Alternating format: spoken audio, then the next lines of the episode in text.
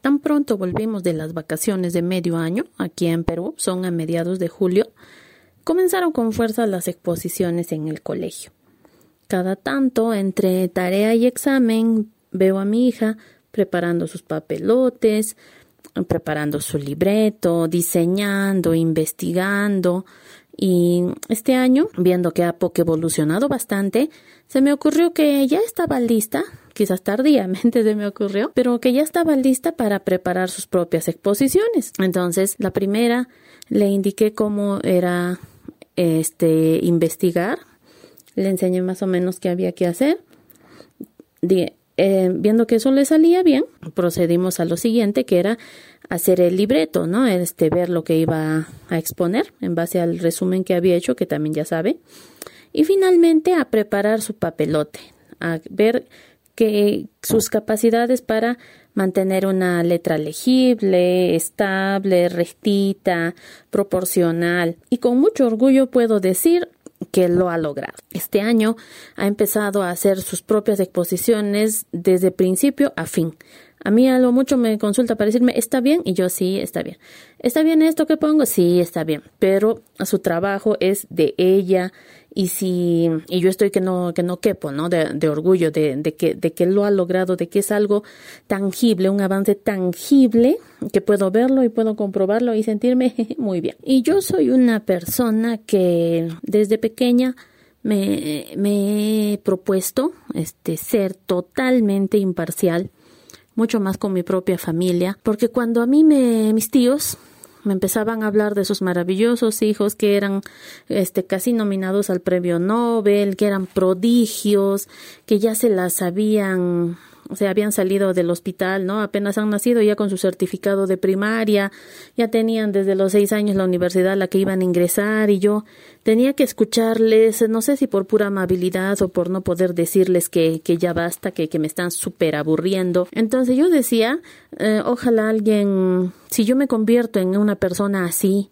que solo hablo de mis hijos, de lo maravillosos que son, incluso si no son maravillosos, y es obvio, si yo empiezo a ser una persona así de desagradable, que no me vean sufrir y me y acaben con ese, con mi sufrimiento, ¿no? Que no me vean padecer así y acaben con mi sufrimiento, porque era algo que me enfermaba desde, desde muy pequeña, eso de tener que escuchar a la gente hablar de cómo sus hijos son pues la octava maravilla, o sea, al lado de Einstein, al lado de Ford, de Tesla, no eran nada. Yo me, si hubiera tenido la confianza que tengo, les hubiera dicho, uy, que se preparen, ¿no? Este, Bill Gates, que ya, ya estará temiendo, o no les llaman de la NASA. Pero no podía, no podía usar el sarcasmo que me hubiera gustado usar, pero sí, me prometí a mí misma nunca, jamás, jamás por Dios caer en eso. Y si yo veo que mi hija es buena en algo, voy a tener que usar el método científico y verificar de verdad si es buena, porque si no es buena, no me puedo autoengañar porque no sé qué ganaría autoengañándome, ¿no? Solo, solo mi propia satisfacción, solo, solo ganaría eso pero no no me no me cuadra no me puedo yo autoengañar. Yo yo puedo incluso si necesitara por un tema de, de, vida o muerte no hasta podría tratar de engañar a otras personas pero a mí no me puedo engañar yo sé la verdad y además sé que no tiene sentido alguno el que yo me esté queriendo engañar. Por lo tanto acá con mi hija si yo veo que algo está logrando este, compruebo, ¿no? Compruebo varias veces que sí, que lo está logrando, que no me está pareciendo que lo está logrando, que es un esfuerzo en serio, que no es por suerte y que de verdad, de verdad está esforzándose y está dominando el arte. Pero si yo veía bien, si yo veo eh, que sus compañeros o los niños de su edad pueden hacer algo y ella aún no, ya pues es algo que no puede, ¿no? No me voy a estar ahí, no voy a estar soñando con que ella también puede y es la mejor y mucho menos voy a estar contando a otros con lujo de detalles como de mejores. Eso es algo que yo soy incapaz de hacer porque es algo que detesto con toda mi alma, casi al nivel de detestar el brócoli y el atún. Yo, yo detesto muchísimo que a mí me hablen solo de sus hijos y de sus logros, que muchas veces son falsos. Es más, parece que lo hablaran como tratando de autoconvencerse ellos mismos, ¿no? De que su hijo es lo máximo cuando no lo es, porque la gente solo presume de algo cuando no lo tiene, cuando quiere convencerse a sí mismo que lo tiene. Y ese es un tema para otra vez. Pero, pero esta vez, luego de haber comprobado varias veces y usar el método científico, puedo decir que en las exposiciones ha logrado entender cómo se hace y lo está haciendo bien. Yo recuerdo que mi primer encuentro personal con este tipo de actividades, con las exposiciones, fue ya en secundaria, porque antes las cosas pues, empezaban tarde, ¿no? Y mi primera exposición creo que fue en tercero, en segundo de secundaria, pero antes no. Y nos explicó la profesora sin mucha paciencia que teníamos que investigar un tema, presentar una monografía, y exponerlo delante de los compañeros, de las compañeras en este caso, porque mi colegio era de puras mujeres. Nos reunimos en la casa de alguien que no recuerdo bien, pero seguro que, aunque no lo recuerdo, estoy segura que cuando nos hemos reunido yo habré abierto la boca pues tres veces, ¿no? Porque no participaba. Tenía miedo de decir algo y que esté mal y que todos me miren y me digan, ¿cómo puedes hablar algo así? Eso nunca iba a pasar, pero ese era uno de mis miedos, de que, porque yo era súper, súper insegura y súper tímida, preparamos la exposición. A mí me tocó algún pedacito de un tema que no entendía nada y eh, lo expuse mal. Expuse súper rápido, hablé muy rápido, eh, solo era un pequeño párrafo y no podía decir más porque tampoco antes había pues información no había de dónde sacar, de dónde consultar. Lo poco que encontré fue de que mi, de mis ocho libros que tenía, uno de, dos de ellos tenían un par de líneas, y al juntar ese par de líneas eran cuatro líneas, y eso era lo último que tenía que decir. Nadie me ayudó a, a, a, investigar ni nada y ya pues no les empecé a tener pánico. Pero las exposiciones no eran muy frecuentes porque así era antes, ¿no? Ahora son todo el tiempo, pero antes no. En, creo que en secundaria tuve que hacer tres exposiciones, las tres las hice mal. Y afortunadamente eran pocos, porque porque le empecé a tener terror, ¿no? De, de, pararme delante de las 60 compañeras para hablarles de algo que ni yo misma entendía. Entonces la inseguridad por todos lados, ¿no? Empezaba a tener miedo a ese día, sabía que se iban a reír, que no iba a faltar la, el bullying, que ahora se le llama, ¿no? Antes era simplemente una de las compañeras traviesas que me iba a decir, ah, la que habla como grabadora, rapidito habla y feliz burlándose de mí, como si yo no estaría delante de ella. Mm, y me hubiera, me, me encantaría volver en el tiempo para poder responderle algo. Pero no, pues no, esas cosas no suceden. Y terminó. Pero, ¿por qué tenía ese miedo? Ahora miro en retrospectiva y me parece increíble que yo haya tenido miedo a algo así. Mi miedo más estaba asociado a, a que no sabía de qué iba a hablar. A ver, eh, es, es totalmente comprensible. Si uno no sabe lo que va a decir, pues tiene miedo, ¿no? Como estar mintiendo, más o menos. Es como estar respondiendo algo que no sabes si vas a decirlo bien o mal. Y yo tenía mucho miedo a hablar con la gente, incluso hasta saludar a las personas. Me costaba muchísimo trabajo.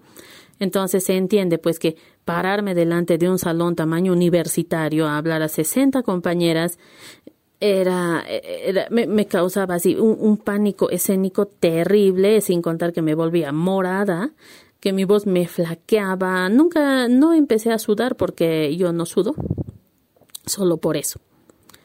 Fui creciendo y el miedo no se fue, más bien se empezó a arraigar bastante. Terminé la secundaria con ese terror a tener que, a que en toda mi vida me iban a perseguir las exposiciones. Y luego seguía la preu, la preuniversitaria, la academia. Afortunadamente, ¿qué se hace en la preuniversitaria? Pues lo que se hace en todo lugar cerebro, tratar de aprender solo matemáticas. Entonces ahí las exposiciones tuvieron una pausa. ¿no? Nos dedicamos a aprender trigonometría, álgebra, aritmética, geometría, física, química, quizás algún cursillo de letras solo para no olvidarnos cómo escribir, pero dejé las exposiciones. Al ingresar a la universidad, a la facultad de contabilidad, invariablemente me tenían que volver a, alcanzar las exposiciones. Era cuestión de tiempo. Y así pasó. Mi primera exposición fue un día muy soporífero. Mi cerebro andaba todo adormilado porque las clases tocaban luego del mediodía y eso es una de las, uno de los peores horarios, yo no sabía y los escogí porque, por eso, ¿no? Porque no sabía, no sabía cómo era eso, ahora me había sabido dar sueño después de comer, pero ese empezó, ahí teníamos que exponer algo sobre, si no me equivoco, sobre la constitución, la constitución política del Perú, ese curso, y había que exponer sobre leyes, leyes al mediodía, oh, la receta perfecta para que yo me duerma, y en efecto recuerdo dos oportunidades que tenía demasiado sueño y caí dormida. Delante de todos me sentaba al medio y al medio de todos me dormí y me desperté cuando el profesor me estaba diciendo, señorita, señorita, pero ese día tocaba a otros compañeros. Y pasaron, pasó un grupo de seis que era de los más populares y los dirigía una chica, la más popular del grupo de los populares, y lo hizo, hizo la exposición, pero no leyendo así como debería, como es lo esperable, ¿no? Leyendo, todo aburrido, sino que trajo unas banquitas y lo hizo en formato de un noticiero. Presentó las, eh, las leyes, que, los reglamentos que tenía ahí que explicar, pero como si fueran reporteros de un noticiero. Lo hicieron dinámico, lo hicieron gracioso, y ya. Quisiera decir que ese día me sirvió como inspiración, que mejore mucho, ¿no? Y desde ahí todo cambió. Sería lindo que hubiera sucedido como un cuento tipo Disney, con un final así, inspirador, esperanzador, y que ahí hubiera habido un giro total, pero, pero no. No, lo que más me acuerdo es que en la clase siguiente es donde pasó y mis... Estaba escuchando ahí a, los compañeros que hablaban y se preguntaban sobre cómo iba a ser la exposición y alguien dijo, quizás lo deberíamos haber hecho como, como esa chica, no sé, felizmente he olvidado hasta su nombre. Y alguien le contesta y le dice, no, pues pero es ella, ella no se esperaba otra cosa, ella lo, lo tenía que hacer así.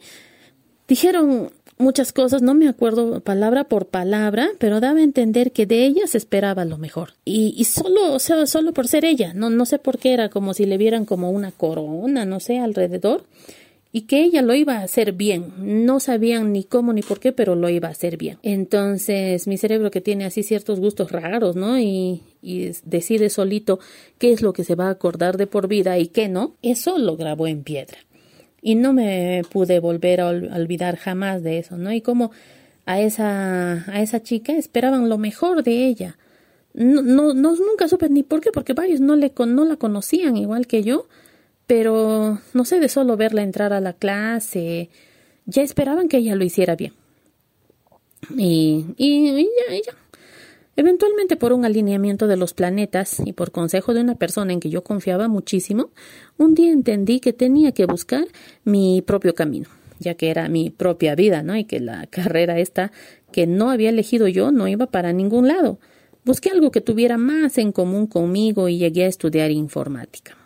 Como es de suponer, las exposiciones me seguían por atrás, me estaban pisando los talones y llegó nuevamente la primera. Recuerdo mucho que fue sobre cómo funcionaba la administración hotelera para el curso justo de administración. Todo me fue más o menos bien, era unipersonal, felizmente porque no tenía ganas de rogar a nadie para que haga grupo conmigo, pero la profesora me hizo al final una pregunta que no supe contestar. Recuerdo que era como quién decidía cuántas estrellas tenía cada hotel. Se supone que la respuesta era el nombre de una organización, un ministerio de por ahí, pero yo no supe. Y con eso, eh, todo lo bien que lo había hecho, lo había hecho mejor que los demás, porque por lo menos no lo había leído, había memorizado bien. Y, y con eso, este, mi 20 ya no era 20, pues, ¿no? Yo sentía que era como un 19.9, pero yo quería el 20. hubo un sabor así raro, una mancha, ¿no? Una mancha que era tan pequeñita, pero a mí me molestó un montón porque estaba segura que lo iba a hacer súper bien. Y en ese momento, este, yo me propuse que jamás, jamás me iba a pasar algo así. Me, me, me juré a mí misma, no les digo que mi cerebro tiene algunas fijaciones. Entonces, eso aunado con lo que había visto en contabilidad. Eh, parece que le gustó, ¿no? Es el tema de las exposiciones y dijo, lo vamos a hacer súper bien. A la siguiente, y me prometí que nunca más me iban a coger con una pregunta que yo no supiera responder. Y, qué bien, ¿no? Que por una vez haya trabajado para mí. Siempre digo, el cerebro es una persona dentro de mí misma que no está muy dispuesto a cooperar, pero me lo propuse y ya. Este, luego las exposiciones mejoraron mucho a grandes rasgos, ¿no? Les cuento. Mejoraron mucho porque cuando hacía las investigaciones me aseguraba de irme un poco más allá en las ramas en donde tocaba el tema, no solo el tema principal, sino incluso cada palabra que iba a decir. Yo la iba a poder explicar, iba a poder decir por qué dije cada palabra. Había una palabra rara, me, me, averiguaba, me averiguaba su concepto, me averiguaba qué tenía que ver con el tema principal y para que nunca me puedan coger con una pregunta que no pueda responder. Entonces me convertí en experta en cualquier tema que tenía que exponer y con esa seguridad, este, pues empecé a exponer mejor, ¿no? Porque yo me consideraba una experta en el tema y que se lo iba a enseñar a los demás.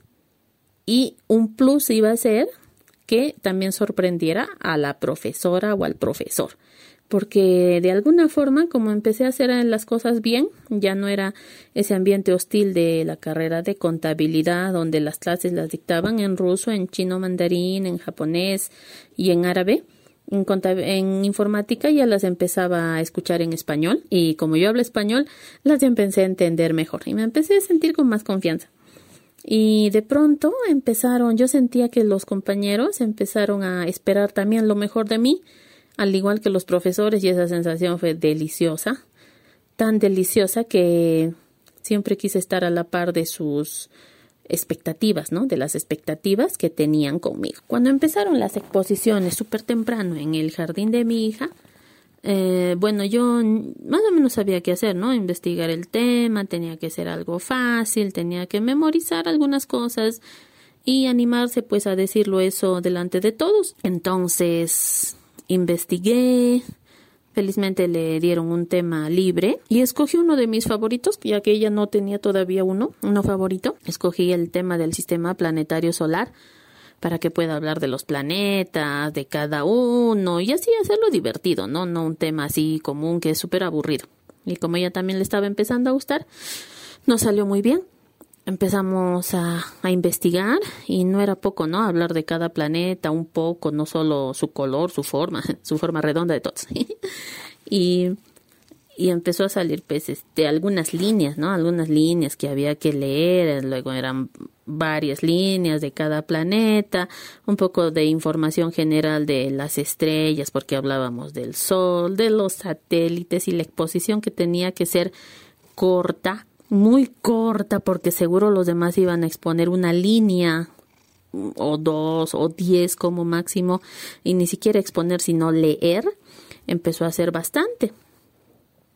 Se me ocurrió que también que tenía que memorizárselo todo porque qué chiste tiene que lea no además eh, eh, en su jardín nadie todavía sabía leer así que el papelote no iba a servir de nada ¿no? Y tampoco tiene sentido que sirva pues para leer, porque exponer no es leer. En el papelote hicimos unos un gran dibujo con témperas, con los planetas y no quedaba más que aprendiera pues de memoria, porque como les digo, un papelote con letras, presentarlo a niños que no saben leer, o sea, ¿de qué sirve? Tuvo que aprendérselo todito y para aprendérselo tenía pues que entender de qué estábamos hablando, eh, empezó a practicar mi, su abuela quería que tenga como fichas en su mano o los títulos para poder acordarse un poco, pero yo me negué porque no, o sea, tengo, no sé cómo salió, nada, nació eso de mí, no sé cómo se me ocurrió que en una exposición no se puede leer nada, absolutamente nada, le quita el mérito. Y yo quiero pues un 20, no, no un 19.9 como me pusieron esa vez. Entonces, practicamos un montón y a la salida del día de la exposición, la profesora, la directora me dijo que ella había expuesto mejor que todos, que incluso se habían animado a grabarla porque los había sorprendido, había hablado un montón y solo de su cabeza no había leído nada. Entonces, envalentonados con ese pequeño éxito, las exposiciones se convirtieron en algo súper divertido, súper retador y siempre ha sido así. con ella avanzó todo jardín, todo primaria y ahora llegamos ya casi pues a terminar el nivel y ya sabe hacer sus propias exposiciones. Dios mío, no que pues mi orgullo. Y bueno, sí, para ahora les comparto este unos consejos para lograr exponer bien, porque he visto que actualmente las exposiciones son simplemente leer es súper aburrido escuchar algo así, la verdad, es este de lo peor escuchar una exposición, entre comillas, porque leer, o sea, decir la exposición a lo que leen, de verdad, no me hagan reír. Entonces es súper eh, aburrido escuchar cómo leen, para colmo, sin entonación, sin dicción, todo plano, un texto del que no, no me interesa ni saber, ¿no? De las plantas, de, de la biología, de la de comunicación, no sé qué. Entonces, unos tips para exponer bien, para sorprender a tus profesores, sorprender a los compañeros, compañeros de trabajo incluso. Son, son unos pocos, son como cuatro. El primero es investigar el tema exponer. Te aviso que investigar no significa hacer copia y pega de un artículo de Internet. Por investigar te estoy diciendo que busques información sobre ese tema, sea el que sea que te haya tocado. Gracias al Internet, a la abundante información, tú pones este tu tema en Google, por ejemplo, pondrías el sistema solar y pues te van a salir millones de resultados para no estar, no pasarte la vida en tu investigación, toma los primeros 10, ábrelos y empieza a entrar a, e, a eso, a la página y a, hacer, y a, copiarlos, ¿no? Copiar toda la información que estás, que ves, todo un documento en Word. Luego de eso, pues hay que depurar esa información, porque mucho de lo que tiene el primer resultado tiene el segundo y también el tercero y el cuarto y todos, ¿no? Pero alguna cosita del segundo resultado no tiene el cuarto y el del quinto no tiene el primero, entonces haces un como un collage, ¿no? Todos apuntan a lo, a lo mismo, todos definen lo mismo, pero varios aportan algo, como que por qué algún planeta gira eh, al revés, como que alguna curiosidad de otro, como que según los últimos, las últimas observaciones, eh, lo que se pensaba de tal planeta no es eh, lo que se pensaba antes y qué se espera descubrir, etcétera. Entonces, primero buscas el tema en Google. Copias y pegas la información así en bruto, todo lo que puedas, a un documento. Luego de tener todo copiado, ya puedes ah, cerrar el Internet, cerrar el Google y empezar a depurar que no se duplique lo que estás diciendo, que simplemente se complemente. Si se está duplicando, borras pues lo que se duplica, quédate solo con uno, con una parte, con la que diga de forma única algo. Ordena, porque también hay que ordenar, ¿no? Empezaríamos, por ejemplo, definiendo qué es el sistema solar. Luego definiríamos qué planetas lo componen. Luego definiríamos información de cada planeta, luego del Sol, que es la estrella, luego de los satélites, cómo se ha formado, cómo va a terminar, dónde es nuestro lugar, algunos datos curiosos tienes que incluir en, en, los conceptos, ¿no? Este, que por qué se llama así, que cuando se descubrió, que, qué cosas curiosas. Tiene algo que le interese escuchar, pues, a los que te van a escuchar, ¿no? No algo súper plano, no aburrido tiene que gustarte a ti primero, a ti tiene que parecerte esa investigación interesante, porque si ni a ti te parece interesante, a los demás muchísimo menos. Ese es el primer paso. Ahora, este, este primer paso tiene una anotación extra. Tu investigación tiene que profundizar un poco las ramas por donde se está queriendo extender el tema principal. Si es el sistema solar, por ejemplo, no, no es cuestión de de quedarte solo en, el sistema solar. El sistema solar está lleno de planetas. Entonces, por eso tienes que hablar de cada uno. Y de cada uno, sus satélites. También tienes que hablar de ellos. Incluso, bueno, si son demasiados, por ejemplo, demasiados satélites que tienen muchas lunas, solo convendría nombrarlas, ¿no? Pero si tiene pocas, incluso podrías indicar por qué se llaman así, cuándo fueron descubiertas, algo interesante, si tienen, qué planetas tienen anillos, a dónde se está dirigiendo el sistema solar, cuánto duran los días, etcétera. La cosa es que cortes totalmente la posibilidad de que te hagan preguntas que no sepas responder. Si estás exponiendo sobre el sistema solar, puede haber alguien que sepa un poco y te pregunte si el sistema solar está yendo a algún lado. Y sí, pues no, el sistema solar se está dirigiendo a algún lado, al gran atractor, creo, de la... No, no es el gran atractor, se está dirigiendo al centro de la Vía Láctea, es donde tenemos un gran agujero negro que hace girar a todos. Entonces, todo eso tienes que saberlo, aunque no lo incluyas en tu exposición porque es demasiado, porque ya está siendo muy extenso, lo tienes que saber tú. La cosa que te prepares para que nadie pueda hacer una pregunta que tú no la sepas contestar. Eso es súper principal. Si logran preguntarte y respondes todo, uff, ya, ya tienes ya, pues, la, el 85% de la nota ganada.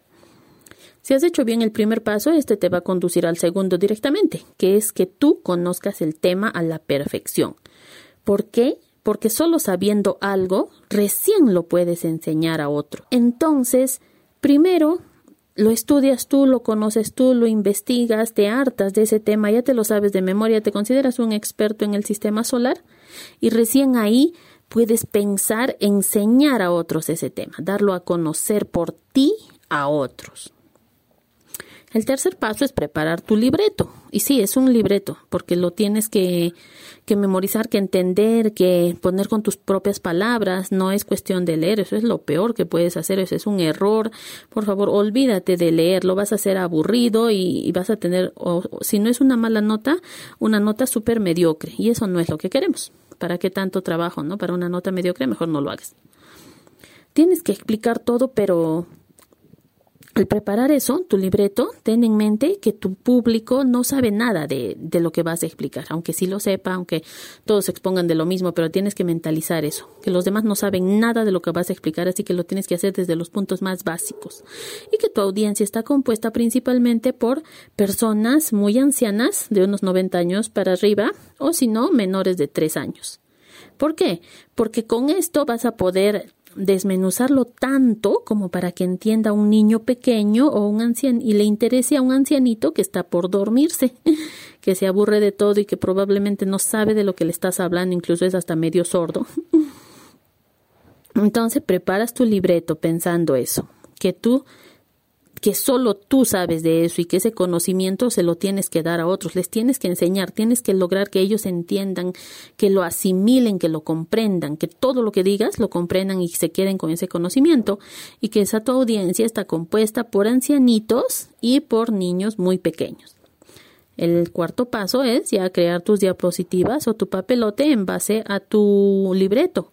Considera los puntos, solo los puntos más importantes llena, si es diapositivas, llénalo con imágenes. Tomen, tome el ejemplo de que, digamos, tienes que exponer qué es un círculo. La mejor manera de exponer qué es un círculo, ¿cómo crees que sería? ¿Con palabras? ¿Explicando qué es un círculo o mostrando un círculo de frente, una figura? ¿Cómo lo van a entender mejor? La exposición es para los demás, no es para ti, no es cuestión de que tú lo entiendas, lo deben entender otros, o sea, lo deben entender, ese es, ese es el fin. Entonces, prefiere siempre los gráficos. Si son diapositivas, no desperdicies espacios en blanco, llénalos todos con una imagen significativa, porque, y no te preocupes porque las letras lo tapen, algo así, porque no vas a tener casi letras. Si te sabes el tema y sabes que exponer no es leer, no vas a poder escribir nada, no vas a escribir nada, escribes el título principal, los subtítulos en cada diapositiva y ya. Simplemente llénalo de muchas imágenes significativas. O si es un papelote, bueno, un par quizás o uno, ¿no? Con una imagen principal que ilustre el tema que vas a exponer y nada más. Ni siquiera deberías incluir los subtítulos porque eso le, le resta mérito. Que se fijen solo en lo que está ahí y más se tienen que escuchar y ver cómo te lo sabes todo. Finalmente, practica para ti mismo, mejor aún si te animas a practicar delante de otros. Practica para ti mismo y escúchate, escúchate en voz alta como si tú fueras tu mismo público, para que practiques no trabarte, no usar la misma palabra todo el rato, alguna muletilla que se te ocurra, ¿no? Que sea propia de ti cuando estás nervioso, como decir este prácticamente y todo es prácticamente, prácticamente esto, prácticamente esto, no, no, no caigas en eso, para eso hay que practicar. Trata de seguir el libreto casi al pie de la letra y poco a poco de tanto estudiarlo no va a ser como va a ser un poco va a ser como memorizarlo pero pero lo vas a entender. No solo es este que se te queda grave en esas palabras sino vas a entender lo que dices va a tener sentido y eso es otro punto principal no si para ti tiene sentido vas a va a poder tener sentido para los demás Ahora sí, estás más que listo y sorprenderás a todos, yo te lo garantizo, puedes estar tranquilo porque sabes del tema, así que con eso te quitas un poco los nervios, estás preparado para cualquier pregunta que te hagan, con eso te quitas otra parte de los nervios. Nadie, muy pocas personas suelen hacerlo así, los demás van a leer, simplemente van a leer todo, así que tienes ya puntos ganados, más tranquilidad. Y mm, con tu papelote o tus diapositivas lo complementas todo. Entonces, ¿por qué estarías nervioso? ¿Vas a ir a convencerlos de algo, de algo así que te van a prestar toda su atención? En ese momento puedes convencerlos de lo que quieras. Solo necesitas una buena exposición. Y es así como hacen los políticos, ¿no te das cuenta? ¿No? No se, nos exponen algo, empiezan a hablar tan bien que uno le cree, que uno le cree que va construir el puente y si no hay río para poner el puente, también va a construir el río.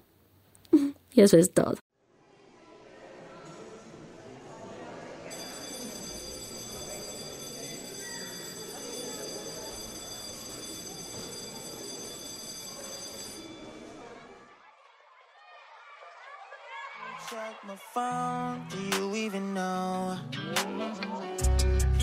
Pick apart your every word. Push it down like I'm unconcerned.